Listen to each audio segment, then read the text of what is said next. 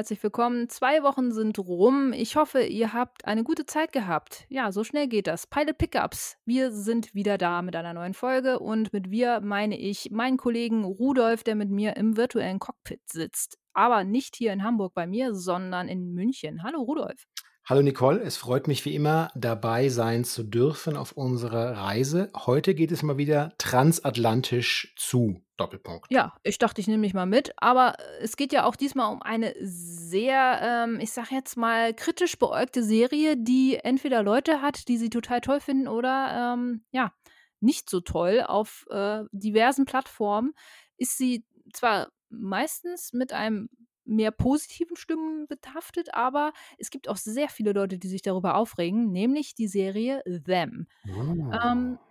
Seit April 2021 auf Amazon Prime erhältlich und äh, da noch in der Originalfassung. Ich glaube, es hat noch gar keine deutsche Synchro, aber ähm, die Serie hat wirklich schon sehr hohe Wellen geschlagen bei Kritikern, aber auch Leuten, die gesagt haben, ey, ist doch total cool und so, ne? Also, dass die auch mal solche Themen nehmen und so.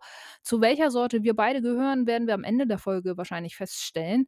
Aber äh, ja, reden wir doch erstmal darum, so ein bisschen, worum es geht. Wie gesagt, äh, kürzlich auf Amazon Prime erschienen zwischen 33 und 55 Minuten lang. Also, ja, es ist halt so ein bisschen immer entweder hat man eine kurze oder eine etwas längere Folge dann in dem Fall. Ähm, aber das Produzententeam fand ich sehr spannend, was hinter Them ist. Also, ähm, unter anderem Roy Lee, einer der, ja, gefühlt 18 Producer, die dahinter stecken. Aber der hat, äh, eine sehr interessante Vita gehabt und, äh, zwar hat er unter anderem auch His House produziert oder die Serie The Stand oder Bates Motel, auch die Neuauflage von Stephen Kings S. Ähm, also, der hat wirklich schon Horror, äh, par excellence, auch schon mit so Klassikern wie The Grudge, also der Ori also mit 2006 kam das, glaube ich, raus, also die erste Verfilmung von Der Fluch. Ähm, 'ne ganze Menge, äh, Horror und Thriller-Erfahrung. Von daher fand ich das schon sehr spannend. Ähm, aber worum geht's da?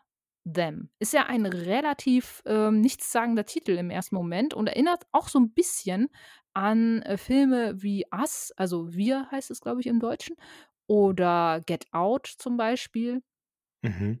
Ja, richtig. Also die äh, Them ist eine sogenannte Anthologieserie. Interessanterweise äh, wusste ich auch nicht, dass, Wusste ich auch nicht am Anfang tatsächlich, dass, dass die so aufgebaut werden soll. ja, und ich wusste auch nicht, dass Amazon hat bereits im äh, Juli 2018 nicht nur das Ding gegreenlightet, sondern auch äh, zwei Staffeln bestellt. Ähm, ich dachte, die hätten nur die erste bestellt, aber okay, wieder was dazugelernt. Die erste Staffel besteht aus zehn Episoden und jede, jede dieser Episoden ist mehr oder minder äh, ein fester Zeitabschnitt im Leben der Familie Emory. Ähm, und das ist jetzt eine wirklich, im Vorgespräch haben wir gerade drüber kurz gesprochen.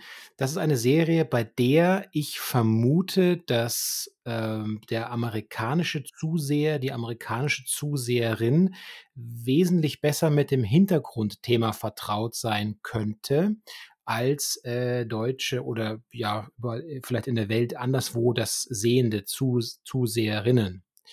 Ähm, richtig, das Vorbild würde ich auch sagen, auf jeden Fall Jordan äh, Peels Us von 2019, dass man gleich so einen Begriff hat, wie die Optik aussieht. Wenn man nämlich Us von 2019 gesehen hat, dann hat man sofort im Kopf, wie auch Them im Grunde äh, aussieht und sich so ein bisschen Look and Feel mäßig daran anlehnt. Aber okay, also worum geht es jetzt? Hm, Wir haben eine ganz spannende Zeit. Wir haben Anfang der 50er in den Vereinigten Staaten die Familie Emory bestehend aus Vater Henry und Mutter Livia. Die ziehen mit ihren drei Kindern aus North Carolina nach Kalifornien, wie auch zwischen 1916 und 1970 äh, die- sechs Millionen andere Afroamerikaner und Afroamerikanerinnen. Die möchten aus den Südstaaten weg. Warum? Weil sie Ganz dort. kurz, es sind zwei Kinder, mit denen sie dahin ziehen. Äh, Moment, wieso zwei? Ruby und Gracie. Von Hm, North Carolina nach LA sind Ruby und Gracie, die da mitfahren. Ja, was habe ich gesagt? Drei. Drei. Ah, äh, mit, die- also beiden Töchtern, so, sorry. Äh, das sind Genau. zwei Kinder, genau. Oh, ich habe mir den dritten nur Sorry, ein. ich wollte dich nicht unterbrechen, aber ich dachte, äh, da- das ist ja schon wichtig, Das dass es nur noch zwei sind. Ähm, das stimmt. Wir, also es war, ja, Mann, typisch Inders, ja. Ein echter Inders hat am Anfang den Bock geschossen, den North Carolinischen Bock.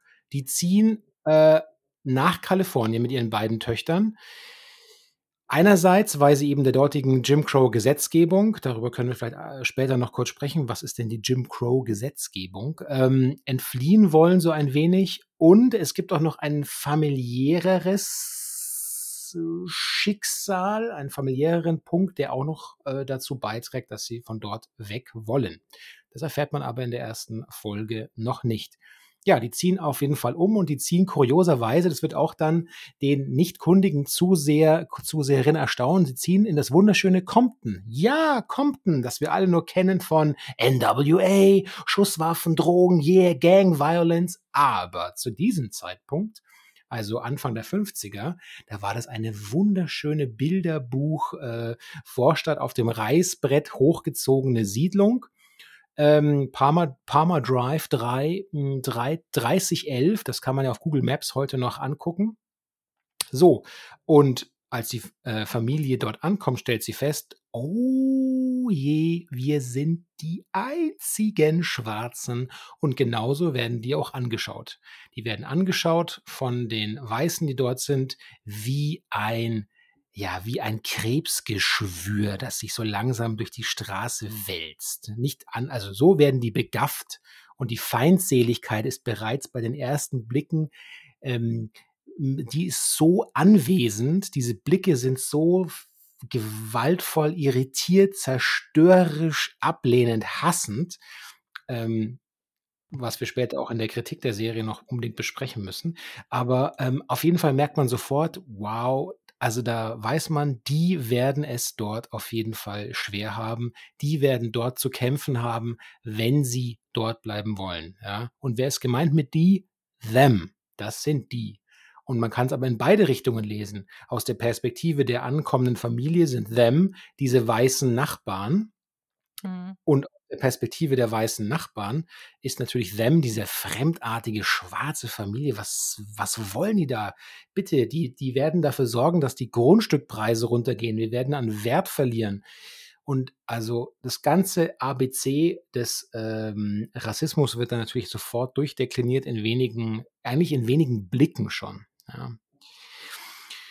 Ja, Frau, Frau Olivia merkt auch relativ schnell, dass es wohl keine so gute Idee war, dahin zu ziehen. Ihr Mann Henry ist aber äh, eigentlich so mit, äh, mit relativ sturer Gelassenheit eigentlich fast schon dabei und sagt so, nee, das ist ja genau das, was, was diese Leute wollen. Die wollen ja, dass wir an den Rand der Stadt ziehen und die wollen ja auch nicht, dass wir dazugehören und so. Und jetzt zeigen wir denen einfach mal, dass wir genauso gut sind wie die und dass wir ein Recht haben, hier zu wohnen und so. Ja, da äh, treffen halt zwei Welten dann aufeinander, ne? Stimmt. Und der Ehemann hat dort, ähm, hat in Kalifornien oder hat in äh, Los Angeles bereits eine Anstellung gefunden äh, bei einem Als Architekt, genau. Genau. Und Ingenieur, ähm, Architekt, irgendwie sowas, ne? ja, wir erleben jetzt im Grunde in dieser ersten Folge, wir erleben den, den Umzug, wir erleben ein bisschen Vorgeschichte, was in North Carolina so sich abzeichnet. Wir erleben den Umzug, das Ankommen, ähm, den ersten Arbeitstag und wir erleben aber auch die ersten äh, Ränkesch Ränkespiele der, der weißen Nachbarn, die sich bereits zu diesem Zeitpunkt überlegen, was können wir im Grunde dieser, wie können wir dieser Familie zusetzen, wie können wir dafür sorgen, dass die aufgeben und das Haus wieder verlassen und die Nachbarschaft wieder verlassen. So, das Ja, ist, richtig. das oh, jetzt so weit, so gut. Und jetzt fragen sich alle, hatte dir nicht irgendwas mal von Horror gesagt? Äh, okay, Rassismus ist alltäglicher Horror vielleicht. Oder meinte ihr das so? Ah, aber falsch. Es gibt nicht nur den sprichwörtlichen, sondern auch den buchstäblichen Horror in dieser Serie. Nicole, what has it there mit auf sich? Äh, ja, also ich muss ganz ehrlich sagen, den eigentlichen Horror, also je nachdem, wie man das bezeichnet irgendwie. Das hat ja auch, äh, mehrere Facetten, sage ich jetzt mal. Ähm, den habe ich am Anfang auch so so 'n bisschen gesucht. Ähm, es werden ja so ein paar Dinge angerissen in der ersten Folge und der Zuschauer, finde ich, weiß nicht so ganz, in welche Richtung sich das dann über die nächsten Folgen entwickeln könnte. Denn es hat halt unheimlich viel damit zu tun, was auch in den ersten Sekunden der ersten Folge angeteasert wird, so. Ähm, denn da passiert ja wirklich, ähm, eine eine sehr skurrile Szene. Also, so so das Setting ist halt so 'n altes nein, so nicht so 'n Bauernhaus, aber so 'n so 'n Farmhaus irgendwie so, wo eben halt, ähm, die die Lucy oder die Livia, wie sie heißt, also die Mutter, äh, mit ihrem Baby sitzt, ähm, und, ähm, draußen steht eine weiße Frau, die schon 'n bisschen betagter ist und, äh, die so 'n bisschen, ähm, am Anfang recht nett wirkt, aber dann stellt sich heraus, so je länger das Gespräch geht, irgendwie ist die sehr komisch und man hat schon so 'n ganz unge un ungutes Gefühl, dass da gleich was passieren könnte. Und, ähm da bekommt man dann halt auch später so bisschen immer mehr und mehr mit mit jeder Folge lernt man halt dann, äh, kennen oder weiß man dann, was dann da später passiert ist so. Ähm, aber es geht halt auch ganz, ganz viel um um Trauma also, um um traumatische, ähm, Begegnungen und Erlebnisse, die sich durch diese Familie hinweg durchziehen eigentlich so. Also, jeder hat irgendwie 'n traumatisches Erlebnis, mit dem er klarkommen muss und das ist auch bei der bei der Mutter ganz klar und auch bei Henry, hm, also dem Mann, dass da auch in der Vergangenheit irgendwas passiert ist, so wo wo alle irgendwie ihr ihr ja, ihr Päcklein mit zu tragen haben und, ähm, man sieht schon oder man man man erkennt auch schon an sehr vielen Momenten, dass das entweder eingebildet ist, dass da was passiert irgendwie so oder dass da, ähm, Vorstellungen sind, die aus aus vergangenen traumatischen Er Erlebnissen herrühren. Aber ganz besonders und und irgendwie auch skurril ist, dass die kleine Tochter Ruby, ähm, offenbar den Hauptcharakter ihres Bilderbuchs bei sich im Keller sieht oder generell irgendwie in der Wohnung. Mhm. Ähm dat und und das ist so 'n Punkt so, da weiß ich nicht so ganz genau, was ich damit anfangen sollte. Also, ja, dieser Psycho-Horror, der finde ich ganz hervorragend auch von der, äh, weißen Nachbarschafts-Redlführerin, äh, Elizabeth Betty Wendell dargestellt wird, die irgendwie total wie so 'ne Plastikfigur aussieht. Wie generell das ganze Setting, du du sagtest ja, es erinnert auch sehr an Us und, ähm, da gebe ich dir auch recht. Ähm, wenn man aber das ganze Setting irgendwie, finde ich, sieht also, du fährst in diese Straße rein und dieser Abschnitt wird äh, wirkt irgendwie komplett surreal, weil es wirkt irgendwie so sauber. Es ist überhaupt nicht irgendwie, dass da jemand lebt. Also, es wirkt nicht so, als würde als würden da Leute irgendwie, finde ich, leben, sondern einfach nur darauf achten, dass dass dass das Gras nur eine bestimmte Höhe hat. Also, es wirkt fast schon wie so 'n ähm, ich weiß nicht, ob ob dir das auch so auffällt oder aufgefallen ist so, es wirkt irgendwie wie so 'ne Kulisse. Und das das Mhm. Ganze wirkt irgendwie wie so kulissenartig. Und ich Mhm. glaube, es ist schon irgendwo gewollt. Man fühlt sich da nicht wirklich wohl und es ich finde, es transportiert auch irgendwie sehr schön dieses dieses Gefühl, was was, äh, Lucy und Henry wahrscheinlich auch haben, wenn sie da reinfahren, dass das alles irgendwie, ja, Kulisse ist irgendwie. Es wirkt nicht so, als würden sie da hingehören. Und auch ich als Zuschauer habe irgendwie so das Gefühl: „Boah, da würde ich nicht leben wollen.“ Also, selbst wenn ich selbst ich würde da nicht leben wollen so, ne? Und ich bin ich ich wäre da wahrscheinlich erwünschter als äh, als die mit ihrer Familie so, ne?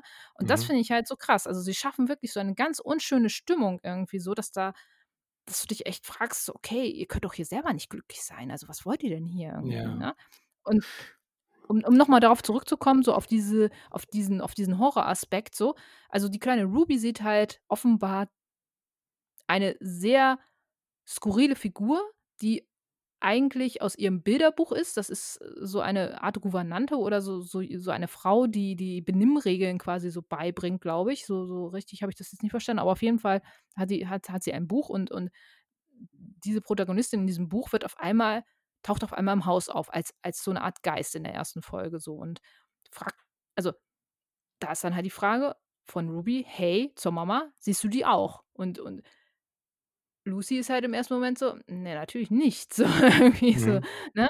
Aber das entwickelt sich dann auch in 'ne sehr eigen eigenartige Richtung und man bekommt da auch so 'n bisschen mit, okay, Lucy hat wohl offenbar ein ja, wie soll man das sagen, ein psychisches Problem gehabt oder Ja. hat's immer noch, von dem sie auch jetzt mehr oder weniger kuriert war, aber das jetzt auch so 'n bisschen aufbricht. Ja, das ist, ähm, das 1. Mal, es äh, es schimmert schon davor so 'n bisschen durch, weil die Art und Weise, wie sie auf die Nachbarn, ähm, reagiert gut, die die kitzeln zwar natürlich schon auch beim Zuseher und bei Zuseherin so 'n harten Hass raus, ähm, aber dass sie, äh, dass sie in der ersten Nacht bereits am, im Küchentisch sitzt, rauchend und ähm, die Schusswaffe lädt mit Munition. Ähm, das ist schon so ein bisschen so ein Zeichen, okay, hier eskaliert jetzt jemand das Spiel. ähm, ja, so ein bisschen, also sie ist halt sehr übervorsichtig. Ich meine, okay, was die erste Aktion war halt, äh, die ganze Nachbarschaft gefühlt hat sich äh, auf der Straße vor ihrem Haus versammelt und laut Musik gehört äh, und, und einfach nur ab, abgenervt halt einfach. Sie hat einfach nur genervt, ne? Ja. Ja, also dieser, ähm, wir hatten ja vorgesagt, dass, dass, dass die Kritik an der Serie so ein bisschen auf zwei, habe ich zumindest rausgelesen, auf zwei Pfeilern beruht und den ersten, den kann man jetzt ganz gut einflechten in dem, was du als surreal, surreale Kulisse beschrieben hast. Und zwar, äh, vielleicht kennt das der eine oder andere äh, unserer Zuhörer aus, Zuhörerinnen aus der, aus der deutschen Diskussion, die ein wenig darum kreiste, ähm, kann man praktisch, wenn man die oberste Riege des Nationalsozialismus so ein wenig verteufelt, besteht da nicht die Gefahr, dass man den Rest äh, Deutschlands sozusagen aus der Verantwortung rausnimmt. Und hier ist, äh, wenn man sich mal ansieht, was ähm, einzelne Kritik, äh, Kritikstimmen, äh, was hier nicht gefallen hat, war, dass man hier diesen Alltagsrassismus, dass man den eigentlich nicht nur ähm, ins Surreale so überdreht und ihn so als etwas darstellt, was eben nicht real, sondern surreal wirkt. Und vor allem, dass hier Rassismus als etwas auftaucht, was ein immer noch sehr individuelles Phänomen ist, das von Einzelnen ausgeht. Es wird relativ klar deutlich in der Serie, wer denn die Rädelsführer sind, wer diese Themen vorantreiben. So wird somit so der Vorwurf, ja, wird es weniger ein Thema des sogenannten strukturellen oder institutionellen Rassismus, sondern eines, das eher auf individueller Ebene verhandelt wird. Und da lautet die Kritik dann natürlich, dass das ein Rassismusverständnis ist, das sehr kurz nur greift. Über das andere werden wir vielleicht, über die anderen Kritikpunkte sprechen wir vielleicht später noch, ja. Hm, ja, also ich ich kann's in in gewisser Weise nachvollziehen, aber ich kann mir auch durchaus vorstellen, dass es so in gewissen Vororten schon so stattgefunden hat, so. Dass da vielleicht Leute auch wirklich saßen und gesagt haben, so: „Pf, also sollen die doch hier wohnen, ist mir doch egal.“ Aber das ist eben halt genau das kennt man doch auch aus der Schule von damals so. Also, da hast du doch auch immer Leute gehabt, so die die andere aufgestachelt haben, so einfach, äh, aus aus Gründen irgendwie so, ne? Und hier ist es jetzt einfach ein bisschen bisschen aggressiver einfach noch zusätzlich so. Und ich meine, das ist ja jetzt ich ich persönlich, ich ich fand es deshalb halt auch ganz interessant, dass sie diese, ähm also diese Zeitepoche mal genommen haben, nämlich eben 1953 war es jetzt, glaube ich, Mhm. ähm, also 50er Jahre auf jeden Fall, ähm, und eben halt nicht wieder in den Bürgerkrieg reingegangen sind. Nicht in etwas, wo, ähm, die USA sagen konnten: „Oh, da sind wir jetzt aber da hat die gute Seite gewonnen“, so, ne? Ne, es ist ei man man ist da mit mit diesem mit diesem Thema ist man immer noch an einer sehr aktuellen Debatte dran, die jetzt wahrscheinlich noch aktueller ist als je zuvor so. Und sie ist noch gar nicht so lange weg und, ähm oder noch gar nicht so lange her beziehungsweise. Und das fand ich halt mal ganz ganz interessant, weil das greifen, wenn dann überhaupt nur, äh, Spielfilme auf oder Kinofilme das Thema, eben halt Rassismus und, äh, Rassentrennung in den 50er Jahren so und und der ähm, der daraus, ähm, entstandene, ähm, ja, Terror und und der Konflikt und der das Aufbäumen, ähm, der Unterdrückten, sage ich jetzt mal so, oder der ähm, der Leute, die da eben halt drunter leiden mussten. Und das mal in 'ne Serie zu packen, das fand ich halt mal ganz interessant. Ja, ich meine, das ist ein spannender Abschnitt. Also, wir haben hier praktisch nach dem ähm, die Abschaffung der Sklaverei, äh, von 1865, ähm, die bedeutete ja nicht automatisch aber das werden unsere Zuhörer natürlich alle wissen, aber wir können es ja trotzdem mal aufrollen, das weil es wirklich interessant ist. Ähm, das bedeutet ja nicht das Ende auch der Rassentrennung, ja, sondern die war im Grunde bis zum Einsetzen dieser Civil Rights Acts und des Voting Rights Acts Mitte der 60er aktiv in den Südstaaten. Darum sind diese Leute aus den Südstaaten dort auch hin migriert, weil tatsächlich Kern dieser Gesetzgebung dort war eben diese Racial Segregation. Ja. Eigentlich in allen öffentlichen Einrichtungen insbesondere dem Bildungssystem und öffentlichen Personen- und nah, äh, Personennahverkehr und Fernverkehr ähm, diese Doktrin, diese separated but equal, also getrennt aber gleich, das bedeutete eben natürlich nicht, dass auch im Alltag irgendwas gleich war, sondern man hat immer das Nachsehen gehabt praktisch ähm, als, als People of, die People of Color sozusagen hatten immer das Nachsehen, weil äh, die zugänglichen Einrichtungen waren immer die deutlich schlechteren Shows, waren immer unterfinanziert. Ja, und ähm, das bedeutete im Grunde diese, diese Separate but Equal tatsächlich. Und das ist auch der Grund, warum diese Familie neben ihrer persönlichen fam familiären Tragödie, die auch noch eine Rolle spielt, aber das war der Grund, warum sie wie viele eben Millionen andere auch, diese Staaten zu diesem Zeitpunkt ähm, verlassen haben. Ach so, und ich bin ja noch diese Antwort schuldig, warum heißt das Ding äh, dem Jim Crow Gesetzgebung? Benannt sind diese Gesetze eben nach der von Thomas D. Rice erfundenen Figur des Jim Crow, eines äh, stereotypen tanzenden, singenden Schwarzen. Genau. Und äh, wie sie aber eben die Familie feststellt, als in dieser surrealen, wie wir sie benannt haben, Stepford Wives, könnte man schon fast sagen, äh, Gegend ankommt, ist, dass sie im Grunde äh, dort verkappt und versteckt auf einen anderen, auf eine andere Form von Rassismus eben treffen, der genauso anwesend ist, der sich eben vielleicht nur anders äußert, aber nur weil er per Gesetz abgeschafft in Anführungszeichen wurde, gerade mal ebenso ganz knapp. Wir wissen ja, dass ähm, 54 war eine ganz große, wichtige Supreme Court-Entscheidung. Äh, Brown versus Board of Education, der im Grunde die Rassentrennung im Bildungssystem für verfassungswidrig erklärt. Das war eine Riesen, äh, eine Riesenzäsur. Ähm, darum ist diese Zeit so extrem spannend, denke ich auch für mh, hm, den für Dramaturgen und Dramaturginnen dieses ex, diese explosive Grundstimmung, aber auch gleichzeitig die Lust auf Veränderung, die Lust auf Aufbruch, die Lust darauf, das Leben aktiv in die Hand zu nehmen und was zu verändern, das ist extrem konfliktreicher, spannender Stoff. Ja. Und da kommen mhm. wir aber Grunde auch zu dem zweiten Pfeiler, der dieser Serie in der Kritik vorgeworfen wird, nämlich, dass sich hier, ähm, dass sich hier zu sehr innen an einem Rassismus ergötzen können, der fast schon fetischisiert wird. Ja? Diese Gewalt, die hier, die, die Gewalt, die hier ähm, People of Color erfahren, ist so äh, eindringlich in Szene gesetzt, dass sie eigentlich fast schon wie ein Fetisch wirkt. Das ist auch der andere Kritikpunkt, der immer wieder äh, geäußert, was heißt immer wieder, stimmt nicht, der geäußert wurde, unter anderem wieder, ja. ähm, zum Beispiel, jetzt habe ich natürlich den Namen nicht parat, weil ich eine Flasche bin und das nicht recherchiert habe. Ähm, Moment. Da, da, da, ähm, ich lese, genau. Äh, hoffentlich lese ich den, muss ich den Namen korrekt aussprechen.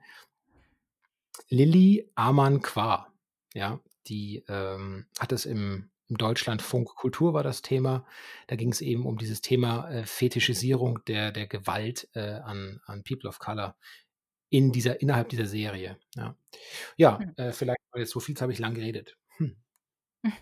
Ja, also ich meine, es ist ja auch durchaus ein spannendes Thema und wenn, ähm, wenn man sowas schon mal aufgreift, so, ne, dann kann man ja auch darüber sprechen, finde ich ja auch absolut richtig.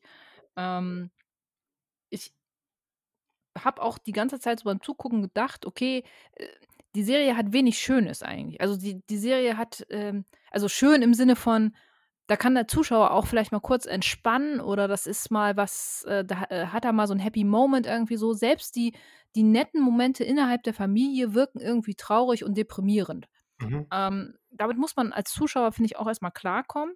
Finde ich aber auch mal, finde ich auch mal keinen schlechten Ansatz, weil es ist halt einfach auch eine sehr bedrückende Stimmung so. Und ähm, da nochmal, ich glaube, dass es durchaus auch solche Situationen gegeben hat und äh, vielleicht sogar auch noch heute gibt. Und ähm, ich meine, man muss sich ja eben halt diese Situation einfach vorstellen, welcher die da äh, gerade sind. Und ähm, wenn du so begrüßt wirst, und ich glaube wirklich, wie gesagt, das ist kein, das ist keine Fiktion gewesen oder es, es ist keine Fiktion, dass äh, so Leute damals begrüßt wurden in, in, in diesen ähm, es, es, gibt genügend Beispiele. Also ich, ich, glaube, da muss man jetzt gar nicht auch großartig damit kommen, dass, ob das jetzt überzogen ist oder so, klar. Ähm, man, man hätte die Serie vielleicht in Gänze etwas, oder beziehungsweise die erste Folge auch, äh, wir sprechen ja hier jetzt von der ersten Folge erstmal, ähm, vielleicht nochmal mit ein zwei, ein, ein, zwei helleren Punkten vielleicht versehen können. Ähm, aber so ich sage jetzt mal so, so ist letzten Endes die Machart auch mittlerweile von von von dieser Art von en entweder Serien oder Film. Get Out war für mich genau das Gleiche. Das wirkte auch sehr konstruiert in gewisser Weise. Ich möchte nur dran erinnern, dass das mal 'n Oscar gegeben hat dafür, ne?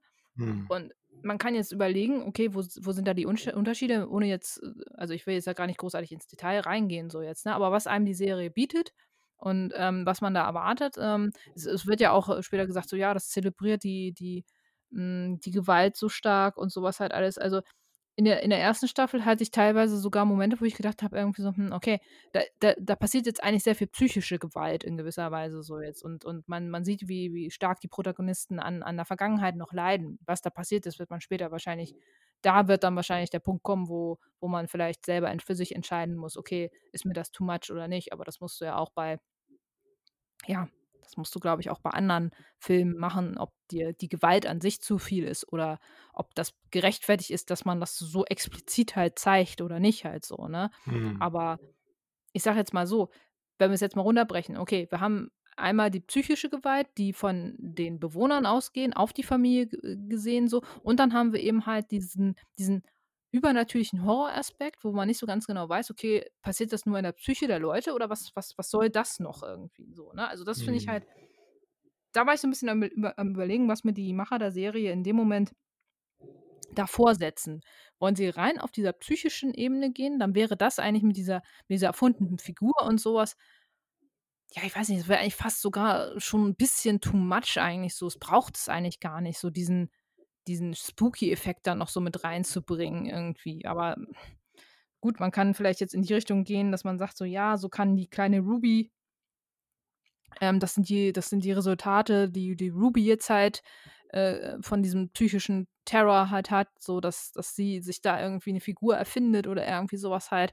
Das wird man, glaube ich, auch erst später in der Folge oder in den Fo weiteren Folgen dann feststellen können so. Aber ja, äh, im Endeffekt ist es halt leider auch wieder so, äh, dass ein Hund in der Serie auch vorkommt. Und, äh, ohne da zu viel verraten zu wollen, so, äh, äh, es ist halt da auch äh, da auch leider etwas vorhersehbar und auch das ist, ein ein Teil der der Traurigkeit dieser Geschichte oder der der Folge und der Story an sich halt so. Ähm, die Familie erlebt halt leider keine keine tollen Sachen so. Und wie gesagt, im Endeffekt saß ich da auch und dachte mir so: „Puh, also, das ist nicht so einfach zu gucken.“ Das kann man auch nur, glaube ich, schwer ertragen. Und an einigen Stellen habe ich auch so gedacht: „Hm, man hätte es vielleicht 'n bisschen kürzen können so.“ Also, manchmal wirkt es auch 'n bisschen langatmig an einigen Stellen so. Mhm. Ja, was man vielleicht noch erwähnen könnte, ist, dass, äh, dieser 1. Tag also, der der, ähm dieses Klima dieses bedrückende Klima folgt natürlich auch dem Vater zu seiner Arbeitsstelle am 1. Tag. Ja. Merkt man sofort an der Rezeption, da wird er erst mal in die Küche geschickt oder will soll in die Küche geschickt werden, weil was sollen Schwarze auch anderes, äh, machen können, außer, äh, da vielleicht Essen zu verteilen für die, äh, weißen An Architekten-Bros. Da bei Ähm solchen Sachen weiß ich halt nicht. Ist das ist das überzogen? Äh, und da kann man vielleicht die Kritik sagen: „Ja, Leute, also, das war doch nicht so. Also, das ist doch nie so gewesen irgendwie so.“ Ich weiß es nicht, wie wirkt es auf dich? Also, wenn wenn die Frau am am Tresen oder am am Ef Empfangsschalter ihn nicht mal aussprechen lässt und ihn jedes Mal sagt: „Ja, hier, da ist die Küche. Ja, ne, da ist die Küche“, so. Weiß ich nicht. Also, ist das übertrieben? Ich glaube nicht. Ich glaube, das ist für die Dramaturgie genau das Richtige, äh, und, äh, da entfaltet sich das ja ganz gut. Ähm auch diese aus der aus der Position der Firma heraus ist es ja auch die Frage, ist es ist der schwarze Architekt für uns nur ein Token, so als ob, ähm, wir uns, äh, beschmücken und brüsten mit dem einen, äh, POC-Kollegen, den wir haben, den wir als Vorzeigeschild vor uns hertragen, weil wir ja so ach liberal und so super progressiv sind? Oder denkt man hier wirklich: „Oh, das ist 'n Typ, der kann einiges, den wollen wir einfach haben, weil er einfach wahnsinnig gut ist.“ Ähm, und da sind wir bereit, auch gegen ein erst mal etwas raueres Klima vorzugehen, bei dem nicht alle verstehen, warum wir uns einen Schwarzen in die Abteilung holen. Weiß man ja nicht, ja? Das ist ja bis heute ungeklärt. Das das Thema Diversity in deutschen Betrieben ist ja genau von dem gleichen äh, ist ja genau von den gleichen selben, von, von denselben Fragen getrieben. Alle möchten äh, groß, äh, diverse sein und dann stellt man halt fest, äh, okay, diverse heißt für sie äh, neun, neun Weiße, eine weiße Frau. So, sehr diverse. Ja. Man man Ähm, man kann da vielleicht auch noch mal an South Park erinnern, ne? An Token Black, ne, den Charakter. ja. Genau, deswegen, ähm, ja, Also, ja, auf der Arbeit hast du halt hast du halt auch genau die gleiche Thematik so. Er wird da er wird da natürlich dementsprechend halt auch empfa also, auch da, es ist nichts es ist durch die Bank weg eigentlich nur deprimierend irgendwie. Also, sowohl für den Zuschauer als auch für die Familie. Ähm, Spannung also, ne, ich fange anders an. Also, entweder mag man die Serie, glaube ich, und man man bleibt dran oder nicht. Die Serie an sich gibt einem, glaube ich, wenig Spielraum, weil das Setting schon einfach so in so ein Korsett gepresst ist, dass man eigentlich auch schon relativ schnell merkt: „Okay, das das wird in diesem Setting bleiben und es wird in dieser Tonality auch bleiben so.“ Ähm, und da muss man dann für sich entscheiden: Okay, gefällt einem das und findet man das spannend oder nicht?